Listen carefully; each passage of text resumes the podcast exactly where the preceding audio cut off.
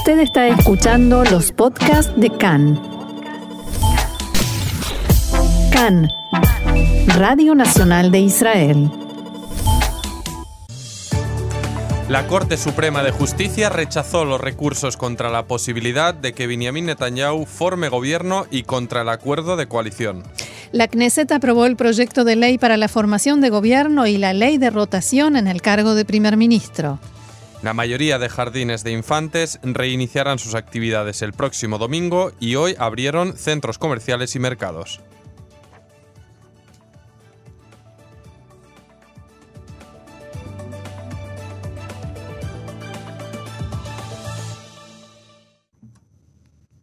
Vamos entonces al desarrollo de la información. Vamos a comenzar con este tema de los jardines de infantes, importante para muchos de nuestros oyentes, importante en general porque tras cierta incertidumbre y tensión entre el Ministerio de Finanzas y los jardines, que no tenían claro si iban a reabrir sus puertas el domingo 10 de mayo, finalmente se llegó a un acuerdo entre las partes anoche. A pesar de ello, no todos abrirán sus puertas el domingo debido a la carencia de trabajadores. Horas antes del acuerdo, el Ministerio de Salud dio luz verde al plan propuesto por el Ministerio de Bienestar para la reactivación de las guarderías bajo supervisión del Estado. Ofer, entonces la pregunta es, ¿abrirán todos los jardines de infantes el domingo? Bueno, justamente a esto que te referías, los GANIM bajo supervisión estatal, instituciones eh, como Bitso o de otro tipo mm. que cuentan con esta supervisión, estos ya están en marcha, ya están los debates y ya es dado por seguro. Pero no todos los GANIM abrirán, ahí vamos a ver. los conocidos como Charonim eh, sí que reabrirán con una ayuda de 200 millones de shekel que serán destinados a poder poner en marcha las actividades tras las horas lectivas en guarderías y escuelas primarias. El objetivo es prevenir que los padres deban reducir su jornada laboral para acudir antes a recoger a sus eh, chicos. Mientras eh, hay un conflicto y es que la organización sindical de cuidadoras de los llamados Mishpachtonim, estas eh, viviendas privadas donde se acoge a grupos pequeños de, de, chicos, anunciaron que muchos no podrán, no abrirán este próximo domingo. Se trata de unos 4.000 Mishpachtonim que acogen a cerca de 18.000 pequeños y pequeñas. Y, y, exigieron reunirse con el Ministerio de Bienestar. Dijeron, no es de recibo que 18.000 pequeños, la mayoría de la periferia geográfica y económica de Israel, siguen sin una solución. ¿Y cuáles son las medidas que impone el Ministerio de Educación? Pues ayer el Ministerio de Educación publicaba su plan para el regreso a esta nueva rutina en jardines de infancia. Y es que se dividirán en grupos que no podrán superar los 17 mm, integrantes y las jornadas terminarán a las 2 del mediodía. Normalmente antes terminaban habitualmente a las 4. Ah. Eh, por ahora esto es lo dictaminado. Tres días acudirán al centro y dos permanecerán en sus casas. Los padres tendrán prohibido el ingreso a los centros y los equipos de maestros sí que trabajarán en sus horarios habituales y los grupos, estos grupos debidamente separados de niños y niñas, mantendrán la separación no solo en las aulas, sino también en los horarios de recreo.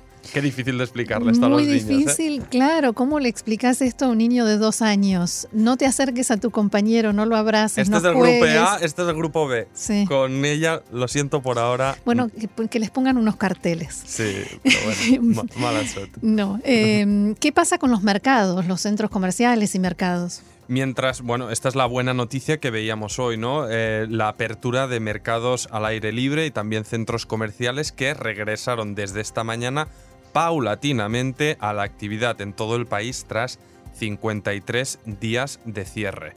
Entonces, en mercados y centros comerciales se limitará la entrada de consumidores, no serán puertas abiertas al uso hmm. y se mantendrán las debidas distancias de seguridad, las distancias sociales, así como controles de temperatura en los accesos. Y destacaban esta mañana las imágenes de la reapertura del famoso mercado Mahane Yehuda de Jerusalén, que es una imagen un poco pues positiva, es un lugar muy significativo y volverlo a ver lentamente lleno es bueno. En esto, Tali Friedman, la presidenta del Comité de Vendedores del Mercado, declaraba esta mañana que hoy es un día festivo para Mahané y Yehuda. Estamos muy contentos de poder reabrir los puestos para nuestros clientes. Bien, y para finalizar, por lo menos por el momento, con el tema coronavirus, hay cifras actualizadas. Cifras actualizadas y que en el caso de Israel son positivas. En total continuamos con un registro de 239 víctimas mortales, 16.346 personas son el total de los que se contagiaron, de los cuales 5.370 continúan enfermas. Tenemos 83 en estado grave, 69 conectados a respiradores artificiales y en lo que respecta a hoy tenemos 7 nuevos eh, diagnosticados y 45 personas que se han recuperado. Entonces parece ser que las cifras... Sí, que la, tendencia a la baja, la, famosa curva. la curva que nos costaba entender al principio, pues parece ser que, que al menos en el caso de Israel está bajo control. Sí.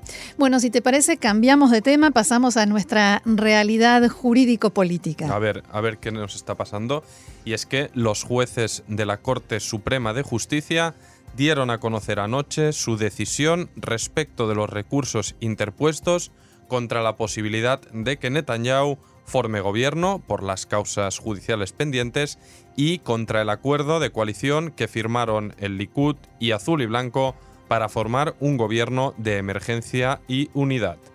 En la resolución, los jueces manifestaron que rechazan en forma unánime los recursos. Y entonces, Roxana, vamos un poco a adentrarnos en ello. ¿Qué dijeron jueces sobre este primer tema? Netanyahu al frente del próximo gobierno con sus juicios por delitos de corrupción Sí, lo que el tribunal dijo es que no encontró un justificativo jurídico legal para intervenir en este tema, en la designación de Netanyahu para formar gobierno. la, presidenta del tribunal, Esther Hayut, escribió textualmente que no hay este justificativo, pero recordó al mismo tiempo que Netanyahu está comprometido a respetar el acuerdo de conflictos de intereses, según lo expresó su abogado ante el tribunal. ¿Qué significa esto? Que no va a intervenir en el nombramiento de funcionarios que tengan que ver con lo jurídico, con la policía, con todo lo que tiene alguna relación con sus juicios. También explicaron que son los legisladores quienes tienen el criterio para decidir a quién se le encarga la formación de gobierno y que la justicia solamente puede intervenir en este criterio en casos absolutamente excepcionales extraordinarios, extremos y que este caso no se adapta a esa definición. Esto no implica, es una aclaración que hizo eh, la Corte, o sea, el hecho de que hayan decidido no intervenir, escribieron en la resolución, no implica en absoluto minimizar la gravedad de los cargos y acusaciones que pesan sobre el parlamentario Netanyahu en delitos relacionados con corrupción e integridad de un funcionario público, como tampoco las dificultades que entraña el ejercicio del cargo de primer ministro acusado de delitos penales. Pero esta situación, dicen, es resultado de la aplicación de la ley y lo asiste la presunción de inocencia, o sea, es inocente hasta tanto se demuestre lo contrario, como todos nosotros.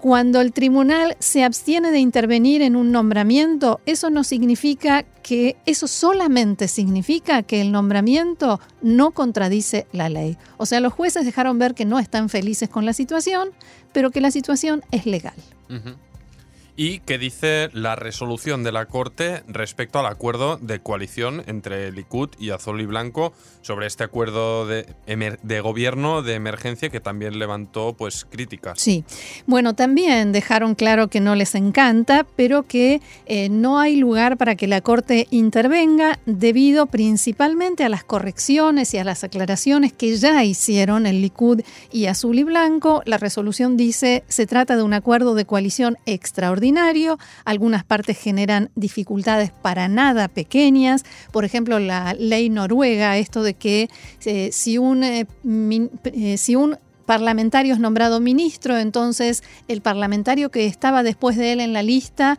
pasa a perdón, el candidato que estaba después de él en la lista pasa a ser parlamentario ¿sí? Entonces, esto, de esto resulta que candidatos que no fueron elegidos, porque si un partido tuvo 30 mandatos, el número 31 quedó afuera, en este caso pasarían a ser parlamentarios. Y eso, según explica la Corte Suprema, eh, digamos, no se puede aceptar porque implican un cambio retroactivo, las leyes nunca se pueden promulgar en forma retroactiva y además eh, es, digamos, como eh, hacer caso omiso del derecho de los electores a elegir. Va a entrar al Parlamento alguien que no fue elegido como parlamentario.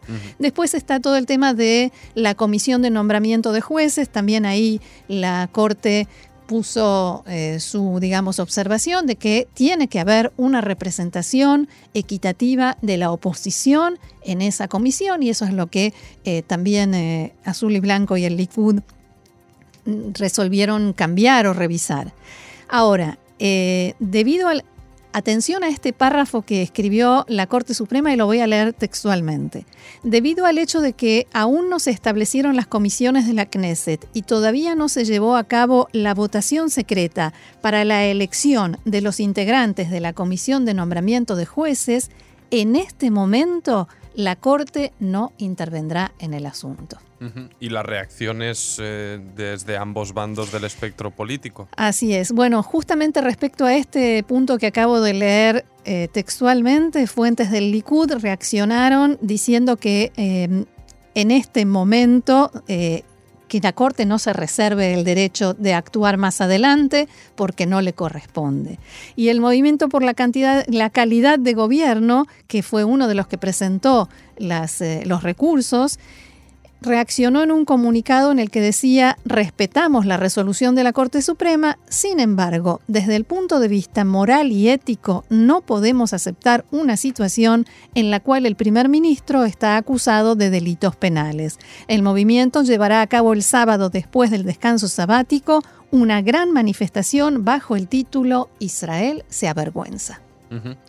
¿Y cuáles son los temas en los que el Likud y Azul y Blanco tuvieron que hacer cambios para poder adecuarse a... Bueno, el primero eh, es que no se congelará la promulgación de leyes durante esta etapa de emergencia. El gobierno de emergencia eh, está establecido para seis meses y se, el Likud y Azul y Blanco habían dicho que durante seis meses no se iba a legislar nada no se va a congelar, pero sí se va a dar prioridad a las leyes relacionadas con coronavirus.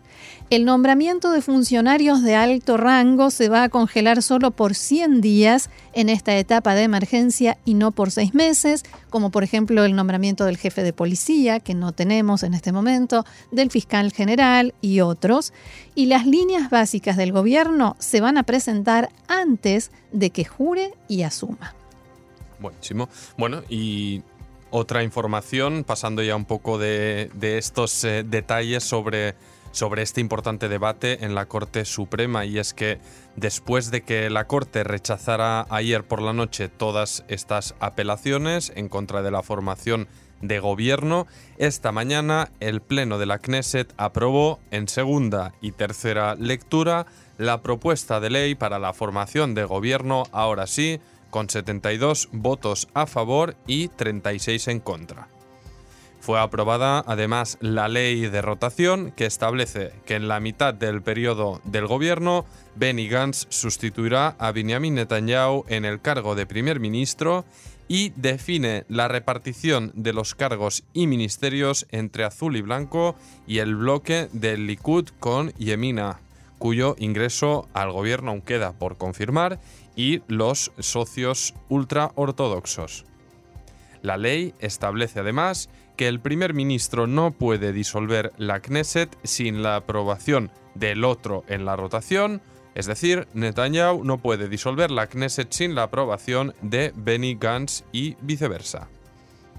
Por consecuencia, en el Likud comenzaron a recolectar las firmas de los integrantes de la coalición, incluyendo los de azul y blanco, para solicitar al presidente Rivlin que le otorgue el mandato de formación de gobierno al primer ministro Netanyahu y se espera que éste lo reciba en lo que queda de día.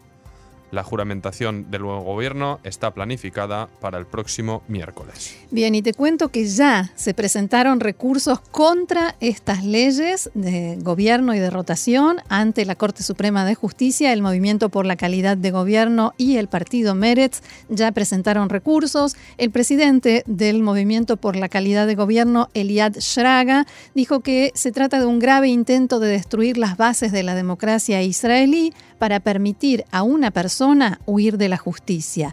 Están pisoteando de una manera vergonzosa nuestro sistema de gobierno. Esto es el fin de la independencia del poder legislativo.